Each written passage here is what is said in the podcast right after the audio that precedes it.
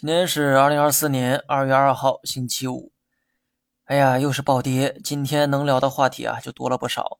现在的市场便宜吗？很便宜。值不值得买？值得买。但有一个尴尬的问题：有钱的不敢买，敢买的没钱了。最近一周跌出了灾难片的感觉。消息面呢，大家也看见了哈，不光是雪球敲入，还有很多融资盘正在爆仓。爆仓会在短时间内释放大量抛盘。这会进一步打压市场，让市场快速下跌。快速下跌的股价又会引发投资者的恐慌，恐慌盘跟风卖出，形成踩踏，让市场越跌越快。如果非要从中找点乐观的因素，至少这轮下跌不是由基本面引起的。以前可能是某项经济数据不太理想，出于对基本面的担忧，市场会出现急跌。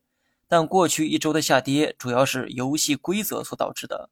这与基本面变化没有直接关系，不是大家想卖，而是对于加了杠杆的人来说，跌到平仓线，他们不想卖也得卖。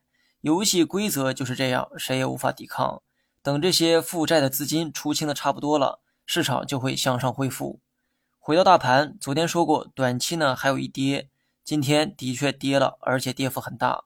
从尾盘的反弹来看，神秘资金大概率是出手了。这就意味着短期要守护的底部也出现了，那就是二六六六点。至于为啥在这个位置出手啊，我也不知道，可能是算准了下一批爆仓的位置，提前把指数拉上去。不管怎么样，跌下来之后，短期有望止跌。注意，我说的是止跌哈，也就是短期不会选择跌破二六六六点。至于在这期间怎么震荡，只能走一步看一步。好了，以上全部内容，下期同一时间再见。